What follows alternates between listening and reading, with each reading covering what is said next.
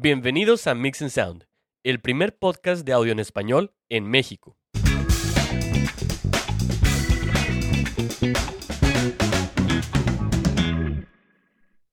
Hola, ¿cómo están? Bienvenidos a una edición más de Mix and Sound. Yo soy Kenneth Castillo.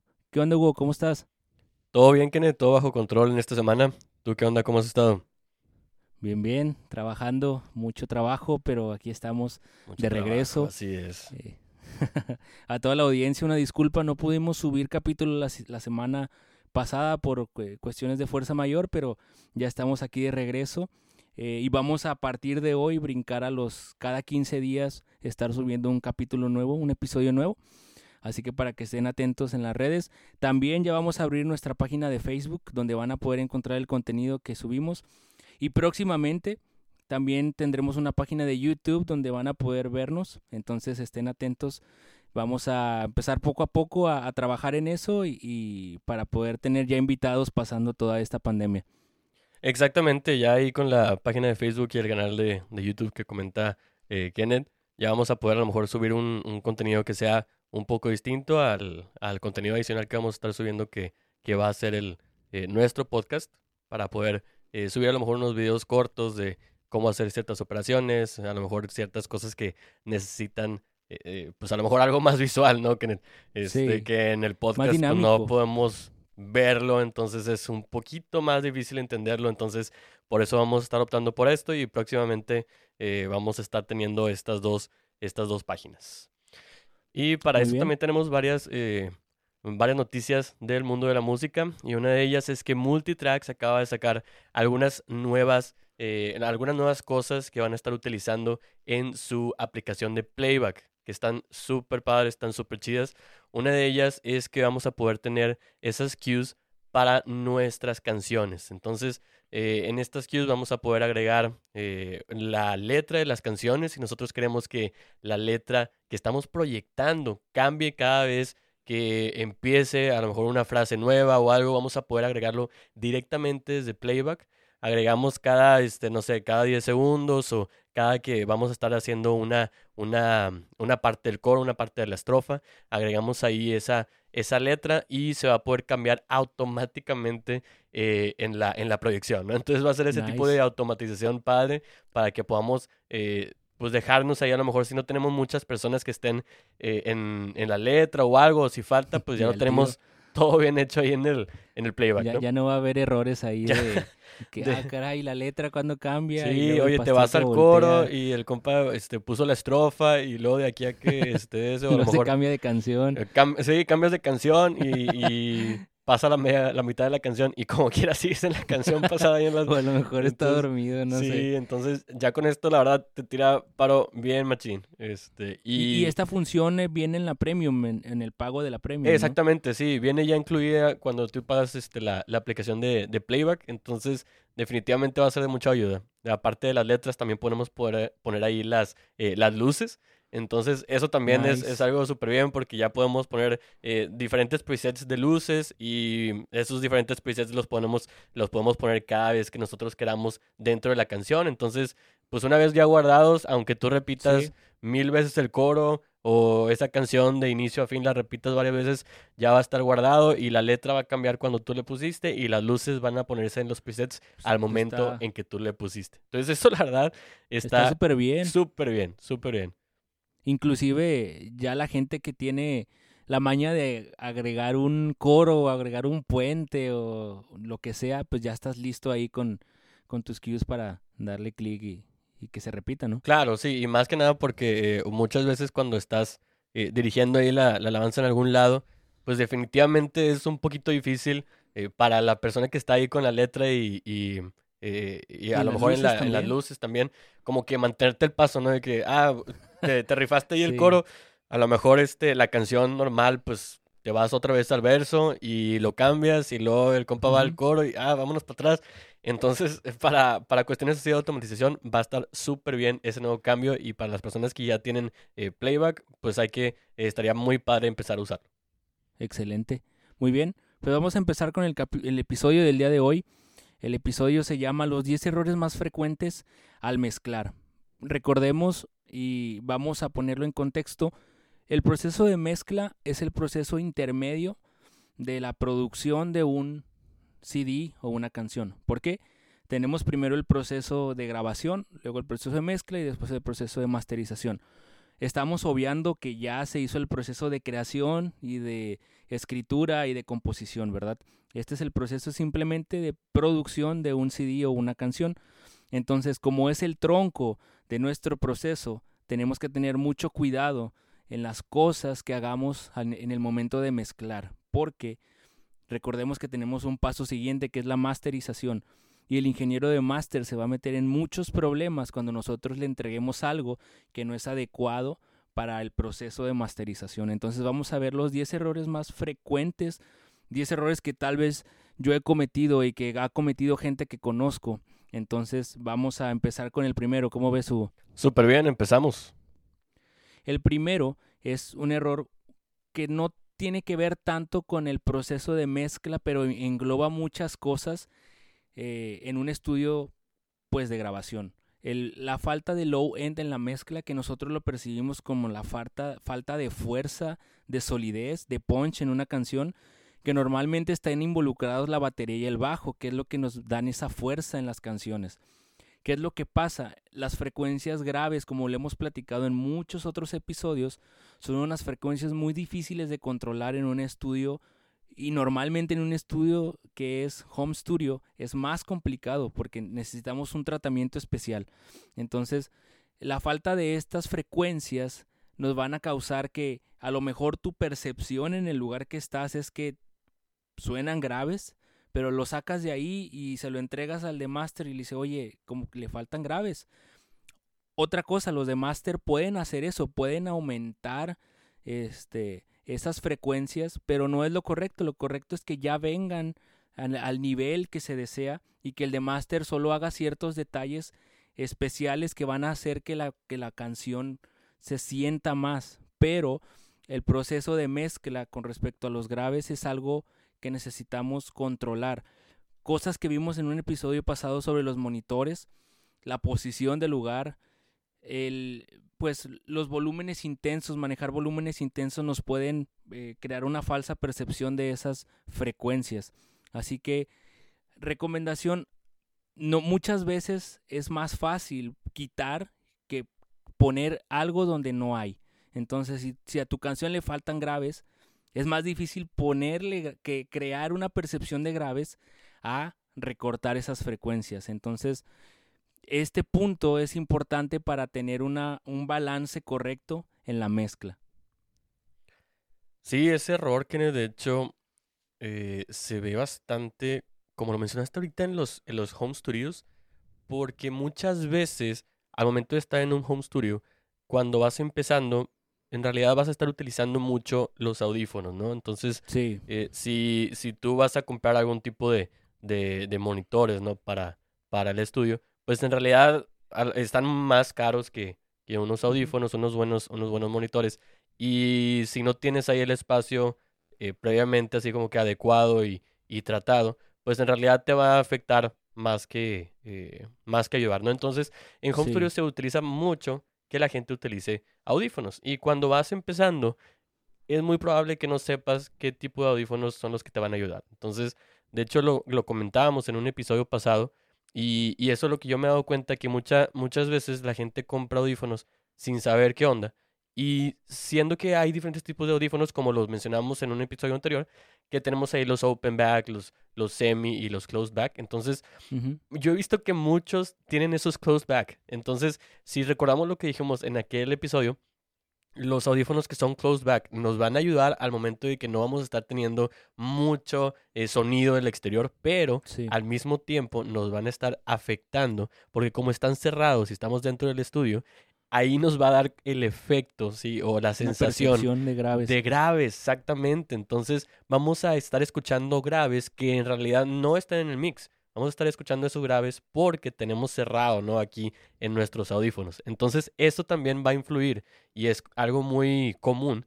Influye, pues oye, este, solamente tengo estos audífonos y no sé que esto me está causando ese rollo, entonces yo voy a mezclar con base a lo que estoy escuchando y te llevas de encuentro la mezcla, ¿no? Porque le vas a quitar los, los graves que crees que estás escuchando, pero ni siquiera Porque están tú lo percibes mucho. Exactamente. Entonces haces tus modificaciones, etcétera, y lo escuchas después y, oye, ¿por qué le falta cuerpo? ¿Sí? ¿Por qué le falta punch?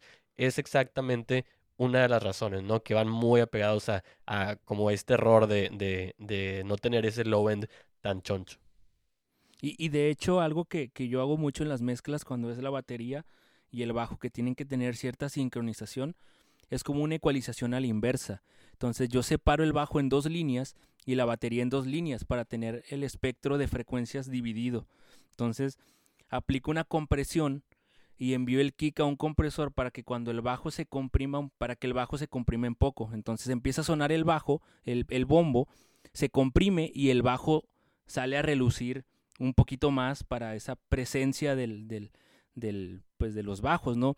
Ahora la ecualización a la inversa es definir el espacio que va a tener el, bombo y vamos a darle un boost al bajo en las frecuencias donde no esté el bombo. Entonces tú los vas a separar y los vas a tener en diferentes partes del espectro grave y lo que vas a hacer es que la, batería y el bajo no se estén peleando y no estén chocando por prevalecer en esa parte del espectro de las frecuencias graves.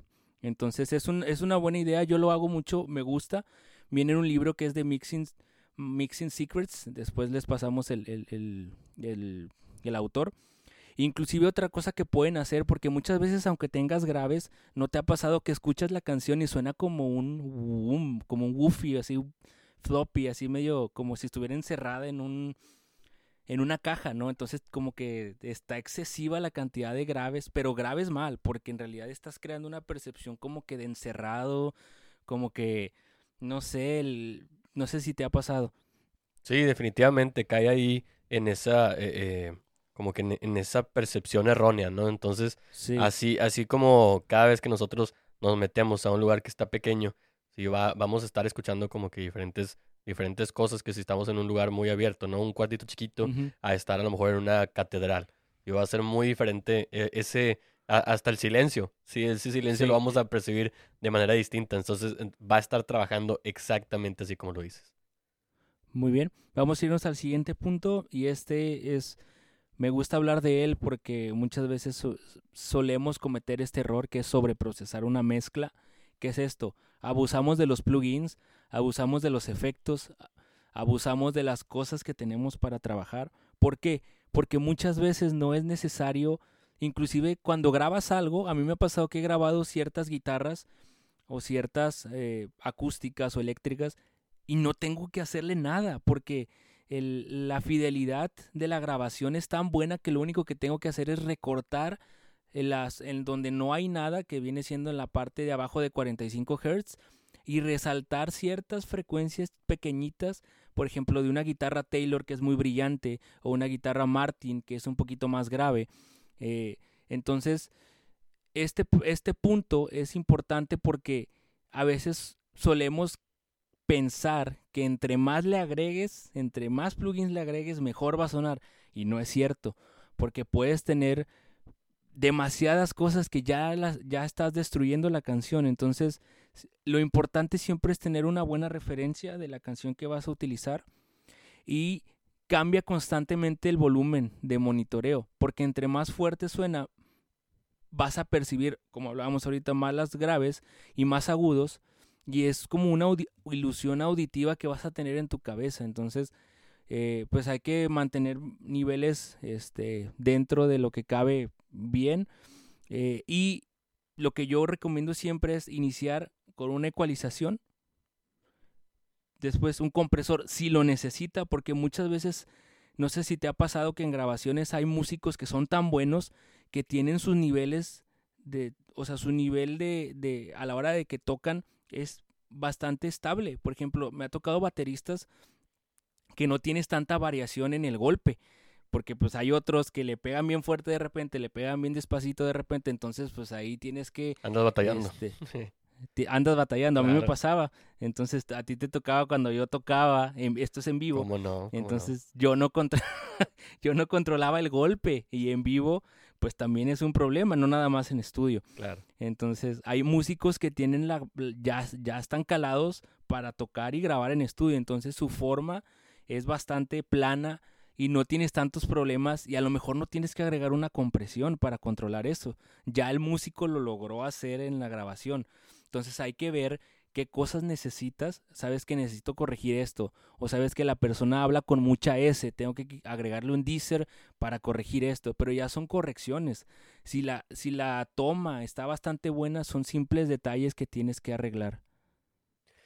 Sí, en el, en el audio, de hecho, en general, siempre se dice que menos es más. Entonces, e, e, esto aplica para, para cualquier cosa dentro del audio, ¿sí? Entonces, es, es algo, la verdad, que es muy cierto porque nos podemos a lo mejor meter mucho en, ah, y le agrego esto y le agrego el otro. Y a ver, un, este, voy a agregarle este efecto y luego voy a agregarle este otro arriba y luego este otro y este otro y este otro para que suene como quiero que, que suene, etcétera. Y definitivamente van a haber excepciones en cuanto a que vamos a poder meterle muchas cosas, muchas modificaciones, etcétera. Pero lo que sí es que generalmente, la mayoría de las veces, es que menos es más.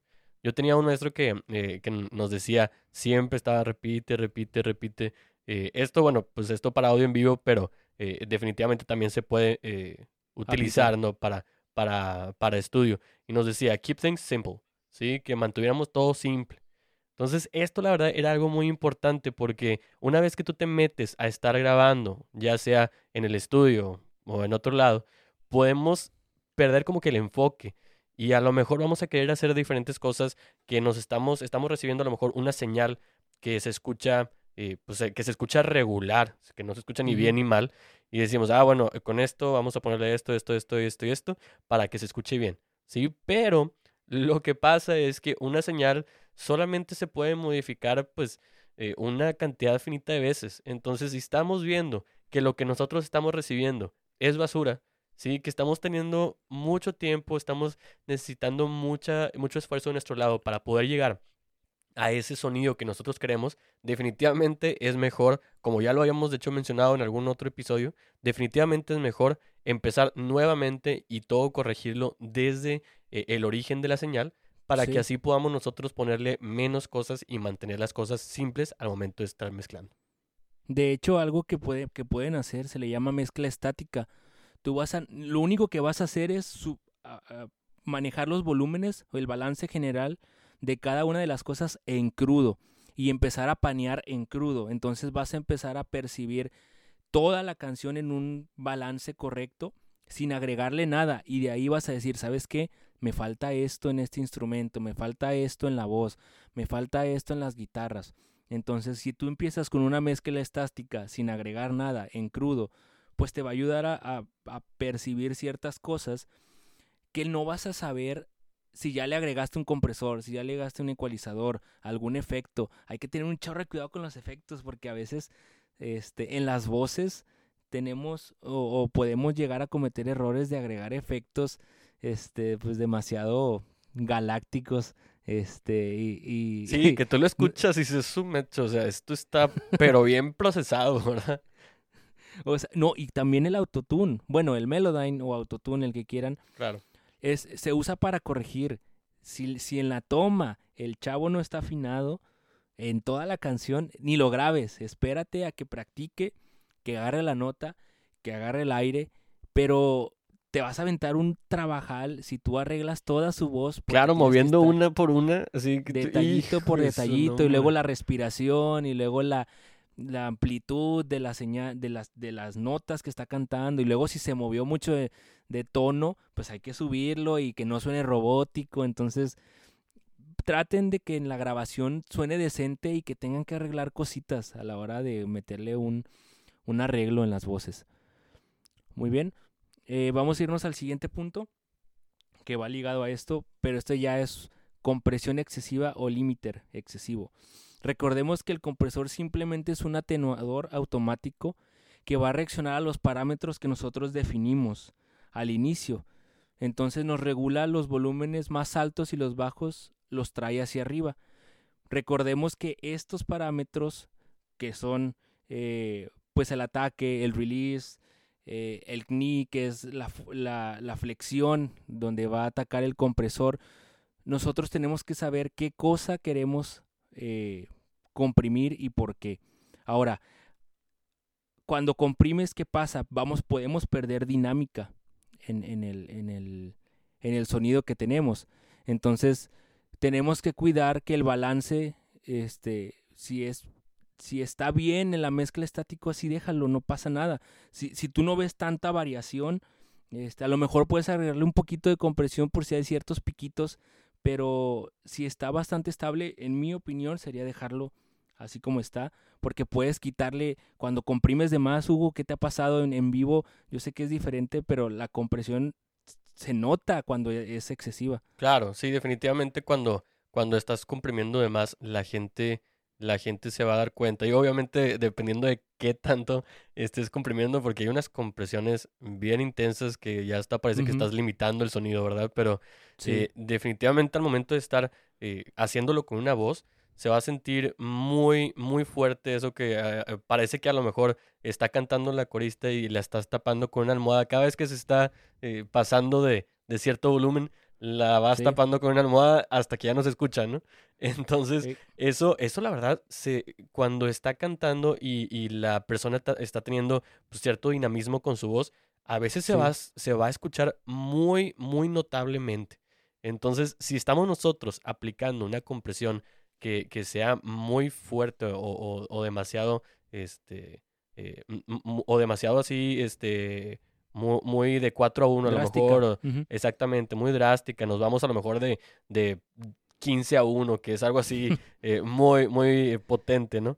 Ahí vamos la voz pierde dinamismo. Pierde dinamismo, exactamente. Al momento de estar nosotros escuchando una canción que ya está grabada, que fue mezclada por nosotros, vamos a ver eso y cuando la chava a lo mejor está cantando alguna parte que es alta y eh, inherentemente tiene que eh, subirle ahí a la voz, se va, vamos a sentir eso de que, ay, se está ahogando. ¿no? Entonces, eso la verdad es algo que y no, no se escucha bien. Definitivamente tenemos que dejarla tener ese, esa, eh, esa dinámica en su voz para que podamos nosotros estar teniendo eh, cierto, eh, que nuestra canción no se vaya así toda plana, ¿no? Porque lo que hace se, un se escucha robótica. Exactamente. Lo que hace la compresión meramente nada más a los sonidos que están así bajitos le subimos y a los picos les bajamos.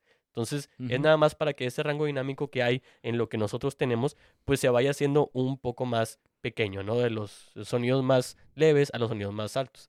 Entonces, si nosotros quitamos o le ponemos mucho de la compresión, nos va a afectar bastante al momento de estar escuchando lo que nosotros acabamos de grabar. No, aparte también si es excesiva, el dinamismo hace que suene orgánico, o sea, que suene real la canción. Y si, tú, y si tú te pasas de eso, ya se vuelve pues algo robótico, algo que no suena natural, ¿verdad? Sí, sí, sí, es este, como tú tienes, tú tienes que lograr eso. Con los efectos que mencionabas de, de, reverb, también este, al momento de tener un, un, un reverb así que sea eh, muy fuerte, ¿sí? también vas a estar escuchando eso y vas a decir, esto se escucha muy potente, no debería estar así, debería estar más natural, ¿no? Entonces, es lo mismo, es lo mismo para los compresores definitivamente. Muy bien, vamos a irnos al siguiente punto y va relacionado al balance.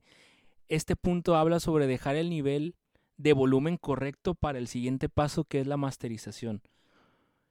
Recordemos que mm, después de mezclar no se entrega el CD, no se entrega la canción. Todavía hay otro paso que va a afinar detalles en la canción que es el proceso de masterización.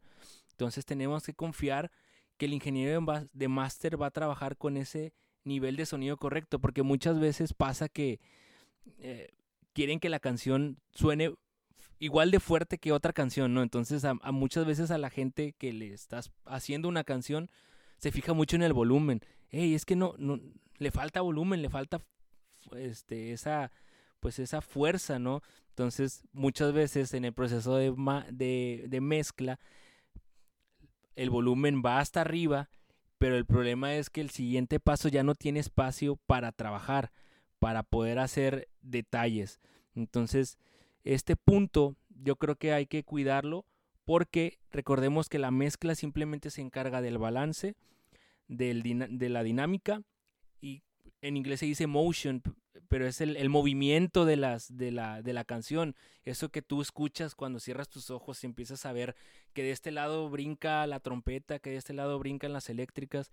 O sea, es, es, es, lo que hace el, el ingeniero de mezcla, no tanto el volumen. El volumen déjaselo al máster, el máster puede trabajar eso y dejarlo en el volumen que tú quieras, pero no le quites ese, ese espacio porque no va a poder trabajar. Hay, hay una frase que me gustó mucho de un ingeniero que dice, no cocines de más tus mezclas, deja espacio para el ingeniero de máster que va a trabajar.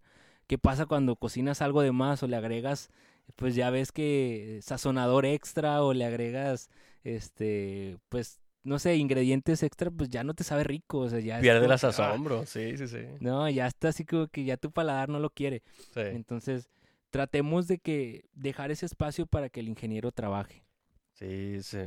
Me acordé de un compa que le pone ahí bastante sazonador a la, a la carne y le quita, le quita todo el sabor, o sea, sabe al polvo que le echó, o sea, que entonces es, es, es lo mismo, es lo mismo para lo que estamos hablando. Si nosotros le echamos demasiado demasiada crema a los tacos una vez que estamos nosotros eh, mezclando, definitivamente le vamos a, a, a, quitar eh, espacio a la otra persona, ¿sí? Entonces, pues eso es básicamente así como cuando a lo mejor estamos preparando, no sé, llegamos a Subway y le decimos, no, pues vamos a, este, quiero pedir un Subway todas de las carnes que tengas. Sí, le dices, oye, échale bien machín de la, este, de la lechuga. Oye, pues si le echaste mucha lechuga, ya para, para el próximo ingrediente, ya te va a quedar muy poco espacio, ¿sí? Entonces, cada vez que le estás echando y moviendo, etcétera, le vas a estar como que quitando, ¿no? Quitando ese, esa sazón que le falta para el siguiente paso y le falta para el otro paso. Entonces, siempre es tratar de mantener esto en mente, ¿sí? Tratar de mantener, eh, si acaso son personas diferentes, ¿verdad? Porque en realidad podemos tener ahí la misma persona durante todo el proceso. Pero si sabes que va a haber una persona que va a estarle moviendo después de tu mezcla, pues bueno, tenerlo en cuenta para que nosotros podamos hacer solamente esos cambios que son necesarios y después solamente dejarle el, trabajo de lo siguiente a nuestro otro compañero.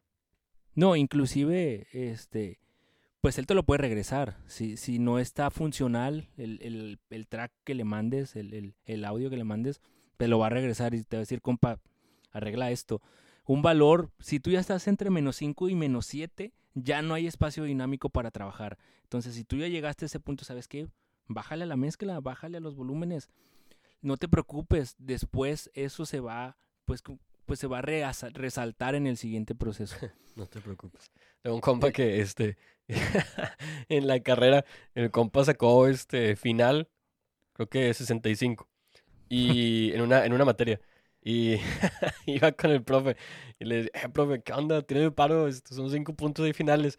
Y el profe, quitado de la pena, de, no, hombre, no te preocupes, nada más la vuelves a llevar el siguiente semestre, ¿no?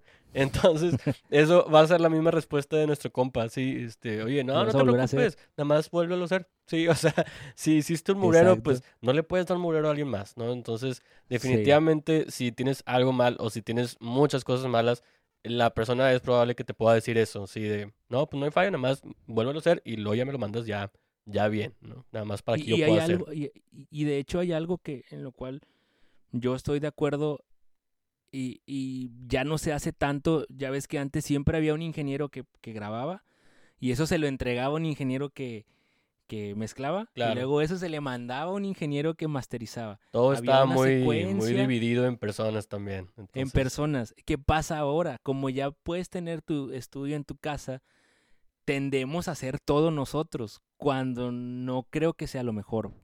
¿Por qué? Porque tus oídos también se desgastan de estar escuchando una canción una y otra vez, una y otra vez. Oye, refresca tus oídos, mándasela a alguien que tenga otra perspectiva y le va a encontrar ciertos detalles que puede corregir, que puedes corregir y que él puede resaltar. Este, entonces, te digo, a mí me gusta más el modo anterior porque no sé, como que este, esa secuencia te hace como que tener diferentes perspectivas este, de las personas que lo están haciendo, ¿no? Y como que cuidas más los detalles porque alguien más lo va a escuchar y va a trabajar en él. Claro, y no, como quiera es como el, el, refrán este, zapatero a sus zapatos. Entonces, como que cada quien en ese, en ese tipo de cadena, cada quien se pone a hacer algo que ya tiene experiencia, ¿sí? una experiencia en la mezcla, ¿sí? una, una experiencia en masterización. Entonces, en cada una de esas diferentes etapas, como que ya tienes más eh, tiempo haciendo expertise en eso, Exactamente. Entonces, puedes hacer solamente tu parte de esa mezcla, parte de esa, de esa cadena, perdón, y hacerlo bien. Algo que a lo mejor en la siguiente fase es probable que no tengas tanta experiencia y a lo mejor le pudiera haber salido mejor a otra persona, ¿no? Entonces, siempre es mejor, eh, si a lo mejor vamos empezando en realidad como un home studio en nuestra casa, es probable que nosotros lo vayamos a tener que hacer todo. Y no vamos a tener a lo mejor mucho, mucho cancho ahí de eh, a la siguiente persona y eso. A menos que nosotros conozcamos a alguien que también le esté moviendo, etcétera, y podamos apoyarnos con ellos de que, oye, apóyame para eh, la masterización de esto, apóyame ese. Pero pues como, como vamos empezando muchas veces, en realidad vamos a tender a hacerlo todo, eh, todos nosotros. Pero pues siempre es mejor si tenemos la oportunidad de, de pasarle cierta, cierto paso a alguien más experimentado, pues pasarlo, ¿no? Mucho mejor. Muy bien. El siguiente punto es algo un poquito técnico y no vamos a entrar en detalle, pero simplemente queremos dejar claro que importar la mezcla para la masterización en una resolución diferente a la cual fue grabada no es correcto. Si tú grabaste en 44.1 y lo vas a mandar en 96, pues vas a agregar contenido irrelevante y aumenta el peso del, de, la, de la pista que vas a mandar. Si tú grabaste en 44.1 y 16, este, y tú lo quieres subir a 48, 24, quieres subir los beats, quieres subir, etcétera, no, no sirve de nada. Este, dejemos de querer hacer experimentos, de querer, eh, pues, aparte no vas a engañar al, al, brother que te va a masterizar, te va a decir, eh, este, esto tú no lo grabaste en, en 96 o tú no lo grabaste en 48. Eh, te digo, no, no, no vamos a entrar en detalle, simplemente es en lo que lo grabaste, así envíalo. No le vayas a agregar algo extra a tu, a tu pista, ¿no? Sí, eso de hecho lo que comentaba Kenneth, esos 44.1, 96 kHz, etcétera, eh, vamos a estarlo viendo eh, después muchísimo más a detalle, son sample rates, bit, depth y bit rate. Bits. Entonces, eh, para que nosotros podamos saber, oye, pues, bueno, ¿qué significaba ese 44.1? No, pues significa tal y tal, tal y tal.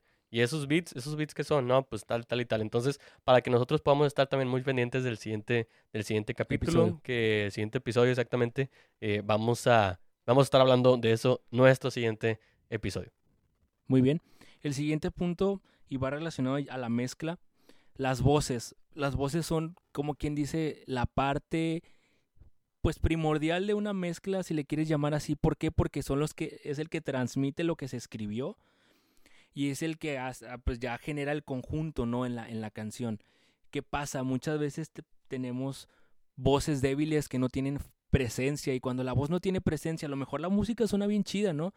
Pero la voz está perdida en la mezcla, no encaja, no tiene su espacio definido y la canción ya se pierde, o sea, ya le pierdes el, aunque la música suene muy chida, puedes, puedes, eh, pues ya no va a sonar bien, ¿no? Cuando empiece a cantar la persona, porque ya la voz no, no le encuentras un espacio en la mezcla, no sabes, este, ni siquiera qué está diciendo, a lo mejor ni le entiendes, ¿no? Porque está muy, como que muy encerrada la, la voz, no está bien ecualizada, no está bien grabada, entonces cuidemos la voz, ¿no? Si, si a lo mejor en tu home studio no tienes, este, cosas para grabar bien, yo, yo te recomiendo que le inviertas a eso, ¿no? Un buen micro, un buen vocal chain, un buen un preamplificador que tenga compresor y ecualización y con eso tienes para que puedas sacarle más jugo a la voz, ¿no? Sí, eso es, eso es algo que se ve bastante porque una vez que nosotros estamos eh, en, nuestro, en nuestro home studio, casi siempre, casi, bueno, a menos lo que, lo que me ha tocado escuchar, muchas veces se empieza por toda la parte musical y grabamos a veces hasta el final la voz. Entonces, es muy probable que al final ya no tengas a lo mejor mucho espacio con el cual jugar y la voz muchas veces queda atrás. Entonces vamos a estar viendo, al, menos viendo en la mezcla, más bien, ¿sí? Cuando estamos escuchando estamos viendo esa mezcla. Entonces vamos a estar viendo que si nosotros pusiéramos todos los sonidos y los pusiéramos físicamente enfrente de nosotros, veríamos que todos los, eh, todos los músicos están así en una línea eh, enfrente y vemos cómo las voces en realidad estarían los compas ahí atrás, paradillos, ¿no? Entonces, la voz en realidad sí es, obviamente sí es una canción que, que lleva letra, ¿verdad? Hay muchas, muchas de, de jazz, etcétera, que pues, bueno, no llevan, ¿verdad? Pero cuando es una, una canción que lleva letra, que es importante para la canción, definitivamente tenemos que tener nuestra voz al frente, ¿sí? Al frente, porque eso va a ser lo más importante. Como dices, Kenneth, va a ser la que le lleva el sentido, el sentido a la canción, porque si no, pues es, no, pues sabes que si está ahí atrás y ni se le entiende, pues no, pues ni grabes la, la voz, haz todo instrumental mejor, ¿no? ya, que, ya que no se ve. Entonces, Sí. definitivamente tenemos que tener mucho cuidado para poder posicionar los instrumentos y las voces donde deben de estar en nuestra mezcla. Muy bien. Ok, el, el siguiente, eh, pues punto, número 7, es algo bien chistoso porque eh, normalmente cuando estás en el proceso de mezcla y estás grabando, pues te dicen, no, pues que el, de mezcla lo arregle, ¿no? Y luego ya te brincas al siguiente punto de máster y dices, no, pues que el, que el ingeniero de máster lo arregle. Entonces como que nos vamos jalando esa, esa cadenita. Este, hay cosas que sí puede hacer el ingeniero de máster, pero pues si, si a ti no te gusta algo que estás escuchando desde la mezcla, ¿para qué lo mandas? El vato no lo va a arreglar y el vato te lo va a regresar. Entonces, mejor arréglalo desde que lo tienes tú ahí, porque aparte, él nada más tiene dos tracks. O sea, él no, él no puede, él no puede arreglar baterías en tie- que no estén en tiempo. Él no puede arreglar niveles de guitarra. Los niveles de los efectos tampoco los puede arreglar. Entonces el bro, todo, todo eso, pues arréglalo antes, ¿no? Si la voz está desafinada, compadre, pues el máster no se va a arreglar. Este, entonces, recordemos que el, el- el- el- ingeniero de máster nada más tiene dos tracks. Y a veces con dos tracks hacen una magia increíble. Hay ingenieros muy buenos que le dan más cuerpo, más este, presencia a las canciones, hacen ciertos arreglos, pero hay cosas que no pueden arreglar. Entonces, eh, de preferencia, si hay cosas de ese tipo, arréglalas antes. Y eso es algo que vemos en la vida, o sea, en la vida normal, ¿sí? O sea, si nosotros nos Sí. ponemos del lado de, de, de, eh, nuestros trabajos, ¿sí? Lo que nosotros vamos a estar viendo es que esto pasa bastante a manera de que, oye, si, si vemos un problema o algo, si alguien ve un problema, no, sabes que, no, ese no, no es mi problema, eso es de abasto. Y los de abasto, no, eso es de compras, compadre. Y así te vas, te vas como que aventando Se esa pelotita, ¿no? Y, y de qué, de quién, de quién, de quién. Entonces, eso va a ser igual aquí, oye, para quitarte tú de esa responsabilidad que, que, que tienes, puedes decir lo mismo, oye, no, hombre, eso, eso ni, ni es mío, eso es del siguiente compa, que lo arregle él, sí, eso no tiene nada que ver conmigo. Pero como lo hemos estado diciendo muchas veces desde el principio de nuestro podcast, si nosotros recibimos basura, vamos a estar mezclando basura, vamos a estar escuchando basura al final. Entonces, siempre que nosotros estemos trabajando en este tipo de cadenas, en este tipo de, de jerarquía, sí, que es un- primero una parte, después otra parte, y eso va a ser para una persona diferente, siempre estar trabajando con lo mejor que nosotros podemos dar para que la siguiente persona pueda hacer lo mejor que pueda con, Sí. con ya con un, con una, este, un archivo de, de este, ya, ya sea una parte de la canción bauseada, lo que, lo que pasemos, ¿sí? Que ya sea lo mejor que pudo ser para evitar meterle más cosas y mantener las cosas simples, ¿sí? Porque si nosotros hacemos, digo, si nosotros grabamos basura, vamos a estar mezclando basura y luego el compa de master, o sea, entonces se va a hacer, se va a hacer una, una Una bolita de nieve, ¿no? Entonces va bajando y va bajando y se va poniendo más cosas y más, más cosas y se va haciendo bien grandota. Ento- Entonces, siempre desde el origen tratar de mantener todo súper bien hecho, ¿sí? Para poder tenerlo lo más simple posible. Y de hecho hay cositas que después piden para el máster. El ingeniero de máster le dicen, oye, agrégale un poquito de sonido análogo. Bro, ¿cómo quieres que haga eso? O sea, se grabó y se está haciendo dentro de la caja, in the box. Entonces, ¿cómo quieres que yo le dé un sonido análogo si ya se grabó? O sea, ¿me entiendes? Es como un O sea, son compa que, este, que grabó, grabó un pianito en uno, en un, en uno de esos pianitos así de, de juguete. Chiquitos. Sí, sí, ajá. sí. Eh, graba, graba una cosilla y, y le dice a un compa que, oye, este, aquí está lo que, lo que te iba a mandar, lo que grabé. Ajá. Y este, necesito que suene como un piano de cola. y, tú, y tú te quedas, compadre, pues quieres que suene como un piano de cola. Hay que grabarlo en un piano de cola, bro. O sea, no es como que, ah, voy a hacer aquí este, eh, tengo esta señal eh, de, de este juguetito, ¿sí? Y yo puedo hacer maravillas. O sea, claro que, claro que si sabemos nosotros muy bien las cosas, podemos hacer Usarlo. maravillas, pero Sí. algo, algo que tú dices, cambiar totalmente un sonido, dices, compadre, esas cosas son del origen, ¿sí? Sí. Sí, es como si tú, este, eh, me dices, oye, ¿sabes qué? Aquí te paso eh, la grabación que hizo, eh, me... Quiero que me pongas voz de Marcos Witt. no, pues mejor vamos Oye, a grabar a Marcos Witt, sacas. Hay gente sea, que pide esas cosas. Sí, o sea, no es broma. exactamente. Hay gente que pide esas cosas, entonces, ay, a mí me, no, me retuerzo cuando me piden algo así porque es de que, ay, ¿cómo le digo sin sonar grosero, verdad? Porque pues son cositas que a lo mejor no entienden que tienes que enseñarles. Claro. Este, que, que no se, que no se puede hacer, ¿verdad? Este, vamos al siguiente punto. Y este va ligado un poquito al espacio que le tenemos que dejar al ingeniero de máster para trabajar. Y vamos a ver dos conceptos que ya habíamos visto en uno de los capítulos de inicio de este podcast. El primero es el headroom, que viene siendo el nivel.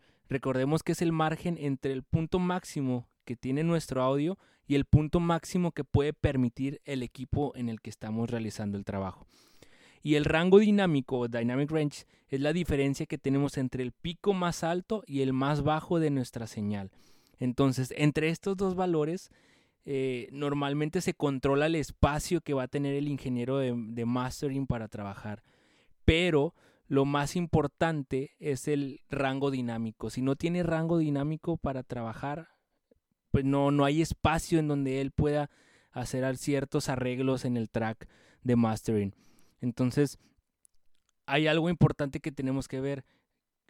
Hay veces que hay gente que hace trampa en el, en el master y le agrega un, un limiter en el master para dejarlo en el rango que quiere el ingeniero ¿no? de, de masterización.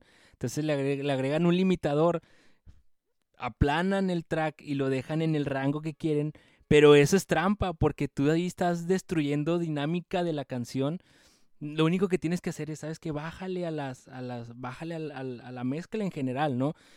bájale a unos decibeles y ya le dejas espacio para trabajar. Pero no, no manipules el track para que esté dentro de lo que él te pide. Entonces, otra cosa es que, como lo vimos, los compresores nos pueden cortar el rango dinámico. Entonces, hay que tener cuidado con ellos. Entonces, hay que dejar esa libertad para que trabaje. No sé si te ha tocado, Hugo, no sé si te acuerdas cuando fuiste a grabar, ¿te acuerdas una canción de un compa? Este, que ahí estábamos en la prepa secundaria, eh, un compa de la iglesia y, no sé si te tocó ahí unas cosillas con el ingeniero de mezcla. Sí, cómo no, es, estuvo muy, muy divertido. Em, ahí de... definitivamente había como que ciertas cosas que, que había que mejorar, ¿verdad? Pero eh, ligado aquí a, los dos a los dos conceptos que estamos viendo, que es headroom y, y ¿cuál es el otro rango dinámico, verdad? y el, el rango dinámico. Eh, la verdad, pues mira, ahí la manera en que se estaba haciendo las cosas, pues eh, estabas poniendo todo en, un, en una caja. Entonces, eso, eso de hecho se, es bastante similar a lo que dices de ponerle un límite ahí al, al, final de todo. ¿Sí? Porque una vez que tú tienes cierta, cierta mezcla, así ya todo está bien hecho, y luego haces ese tipo de cosas que pones a lo mejor un compresor o un limitador, te va a hacer como que, ay, estoy aquí en este espacio tan chiquito y no se va a sentir bien, ¿verdad? No se va a escuchar bien. Es algo que eh, a lo mejor al principio, pues eh, lo que nos da el compresor nos da más punch, ¿sí? Al momento de que nosotros, nosotros, lo aplicamos bien. ¿Sí? Nos da ahí como que para sacar un poquito ahí de la mezcla ciertas cosas. Pero cuando ya lo utilizamos excesivamente como el, el punto número 3, entonces ahí es lo que nosotros nos va a cortar muchísimo ese rango dinámico y nos va a afectar bastante para que se escuche natural todo. ¿sí? Porque una voz natural, así como nosotros estamos hablando ahorita, estamos a lo mejor hablando un poquito quedito y luego subimos un poquito más eh, de, volumen en nuestra voz, etcétera. Y si estuviéramos de un lado solamente, se escucharía un poquito eh, como que eh, robótico, un poquito no natural. Entonces, para ese lado también la parte de headroom es algo muy importante porque aunque sea ese, esa parte de, bueno, pues es lo máximo de nuestra señal y también es lo máximo que, que, que pueda permitir el equipo, es como que ese, ese rango, ¿no? De uno al otro, ese espacio que vamos a, estar teniendo. Eso es algo que dentro del estudio vamos a estar utilizando bastante para poder pasar lo que nos estamos eh, nosotros este, teniendo a la siguiente persona o a la siguiente parte. Entonces, si nosotros nos echamos, nos echamos todo el headroom, pues es, compadre, pues con qué va a trabajar la siguiente persona, ¿verdad?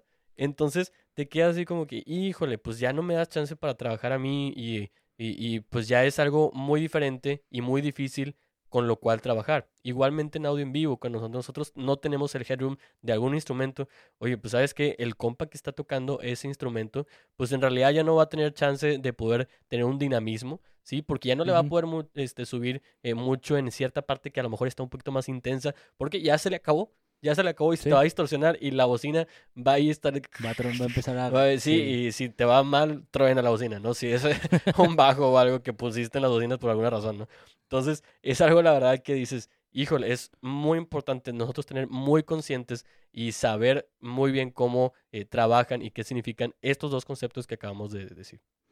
Y, y de hecho, no te tienes que preocupar si tú estás mezclando a, nivel, a niveles no bajos, pero niveles no, no tan altos. O sea, si tú mezclas a niveles medios y tu mezcla está este, a nivel también medio, no vas a tener que estarte preocupando por esas dos variables porque tú desde el momento que estás mezclando, estás mezclando a, a niveles este, medios correctos y pues ya nada más lo vas a enviar y no vas a tener que preocuparte por eso. El problema es cuando empiezas a mezclar volúmenes más altos y no dejas espacio y le trepas a las guitarras y le tre es que quiero la batería que se sienta. Ah, bueno, pues el bebé le quiere subir, pues súbele a la batería a ver si no te lo regresan, ¿verdad?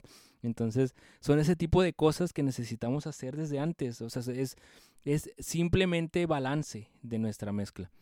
Entonces, vamos a irnos al siguiente punto y estos dos últimos son bastante rápidos porque ya, son ya cositas, detallitos. El número nueve es que no cuidemos ciertos detalles de la mezcla. ¿A qué me refiero con esto? Que nada más hagamos el balance, ecualización, compresión, paneo, uno que otro efecto, pero si tienes tiempo le puedes invertir más, ¿no? Puedes, puedes hacer un poquito de automatización para que ciertos efectos suenen chido, puedes automatizar los plugins, puedes automatizar la compresión puedes ecualizar ciertas cosas para darle otro sonido. Esto, todo esto ya es experimentación. Como recordamos, eh, la mezcla es un arte también. Entonces, estas ya son cositas que te van a diferenciar de los demás. De que, ah, es, que este ingeniero de, mezcla es muy bueno porque aparte le agrega su toque a, la, a la canción, a los efectos, a la música.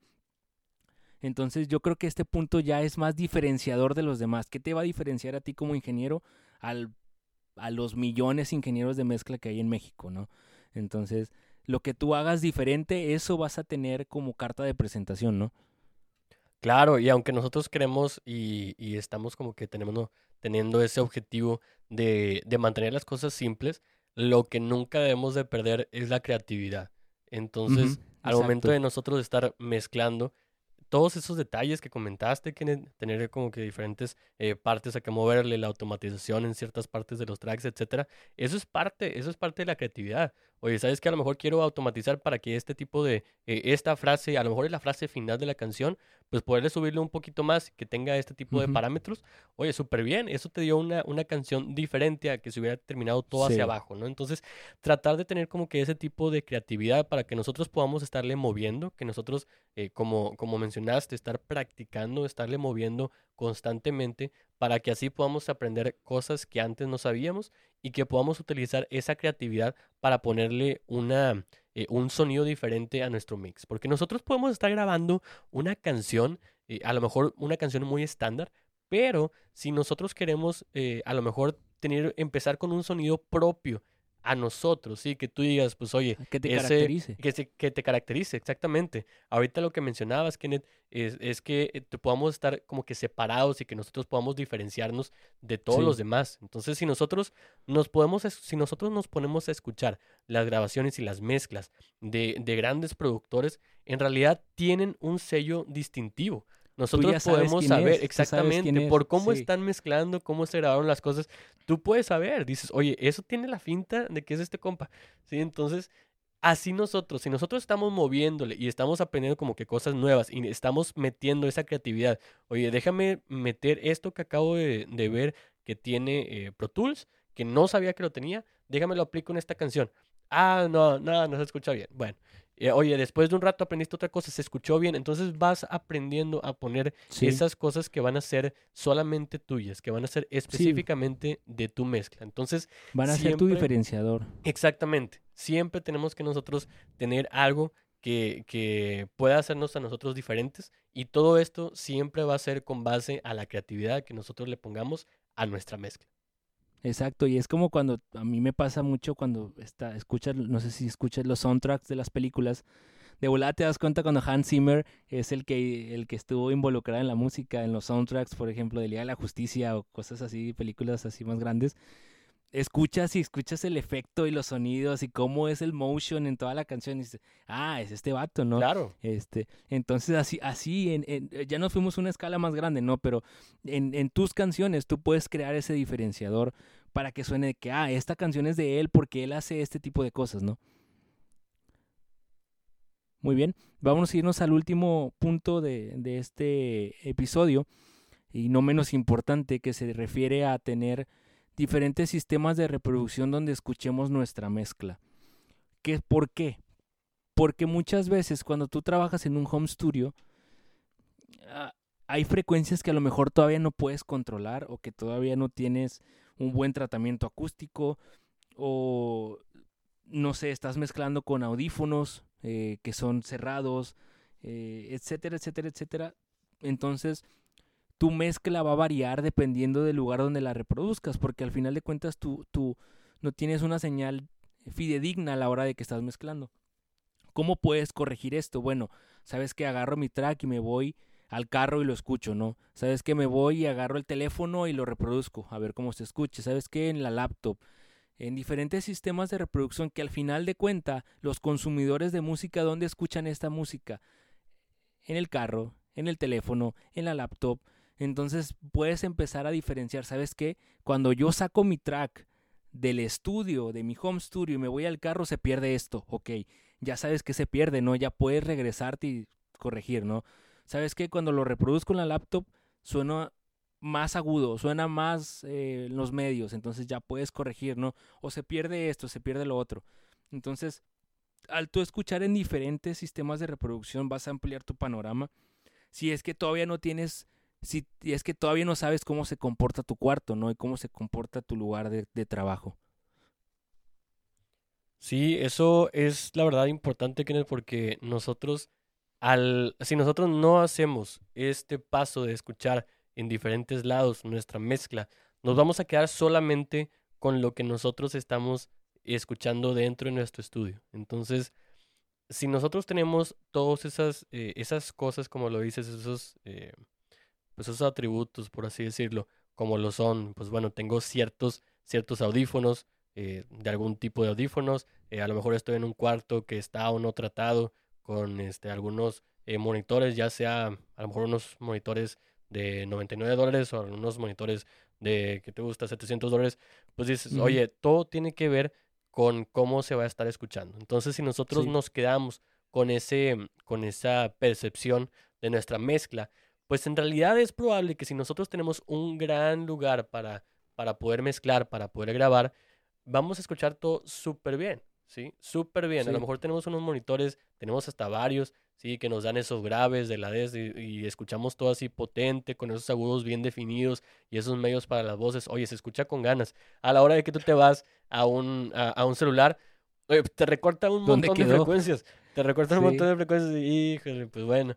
Este, y, y, eso no está mal, eso no está mal. Claro que debes tener eso porque va a haber mucha gente también eh, no tanta como la, la, que lo escucha en el celular o en el carro, que lo va a poder escuchar a lo mejor en unos audífonos buenos, ¿sí? A lo mejor lo va a escuchar en un, en un ambiente donde tienen alguna, unas bocinas buenas, etcétera, ¿sí? O es probable que a lo mejor esa grabación sea para alguna, eh, para algún evento, ¿sí? Etcétera, en el que vas a tener, exactamente, o en streaming o algo, en el que tú puedas tener cierto, cierto equipo que, que te pueda reproducir todo lo que hiciste, ¿sí? Entonces, en ese caso está súper bien porque tú lo hiciste todo muy bien desde el estudio, entonces vas a poder llenar cada uno de esos, eh, de esos esquemas y vas a poder llenar la gente que tiene, eh, que lo escucha por el celular, lo va a escuchar bien, la gente que lo escucha en el carro lo va a escuchar bien también, ¿sí? Pero si desde el principio a lo mejor empezamos con, con un home studio que no está tan bien, eh, calado, si a lo mejor solamente tenemos ahí las bocinitas o solamente tenemos nuestros audífonos, ahí definitivamente sí va a ser totalmente necesario que nosotros podamos escucharlo en esas diferentes partes para poder ver, oye, si tengo yo una audiencia que es limitada y yo sé que lo escuchan en el celular o en el carro exclusivamente, ¿sí? Y no me van a lo mejor escuchar en algún concierto con que tiene un montón de bocinas con guardabajos y toda la cosa que tú quieras, Sí. Ahí tú ya vas a poder hacer ciertos movimientos necesarios y muy quirúrgicos para que pueda hacer, eh, para que lo puedan escuchar ese nicho de personas que te están escuchando. ¿sí? Entonces, Exacto. eso es algo muy importante que tenemos, que debemos de tomar en cuenta para poder tener una mezcla que se escuche bien para la audiencia que nos está escuchando. De hecho, a mí me pasó al principio que trabajaba en el estudio de la iglesia y se hacían ciertas obras. Hay una diferencia abismal en entre el estudio de grabación y el auditorio general, pero así, abismal, o sea, no, no, no hay punto, no hay una correlación es- específica, ¿verdad? Entonces, las primeras veces que estaba escuchando una canción grabada ahí y escuchaba la canción después en el auditorio, decía, ¿qué rollo? ¿Qué pasa aquí? O sea, algo bien extraño, ¿no? Entonces tuve que aprender a que en el auditorio ciertas frecuencias se perdían y había que resaltarlas desde el estudio, ¿no? Entonces en el estudio resaltaba las frecuencias, aunque no me gustara ahí, pero lo escuchaba ya en el auditorio y cambiaba completamente, ¿verdad? Pero era no era un comportamiento de la canción meramente, sino era un comportamiento del lugar donde se estaba reproduciendo, ¿no? El- el- la geometría del lugar, el tratamiento del lugar, etcétera, etcétera, etcétera. Entonces son muchas cosas que tenemos que tener en cuenta. Ojo, si tú desde que tienes tu estudio empiezas a arreglarlo y lo dejas al punto, pues vas a ahorrarte muchas de esas cosas que estamos platicando, ¿no? Y ya nada más lo vas a tener como un refuerzo, ¿no? Ah, déjame lo escucho acá a ver cómo suena, así como que casual. Pero si tú desde que ya lo haces ahí, pues está con ganas, porque pues ya lo controlaste. Entonces, eh, tengamos en cuenta que sí, estas cosas pues son, es inversión, ¿no? Entonces, pues hay que ver ahí en qué punto estás de la, del sistema. Muy bien, entonces llegamos hasta, hasta aquí en este episodio. Esperamos que les haya gustado.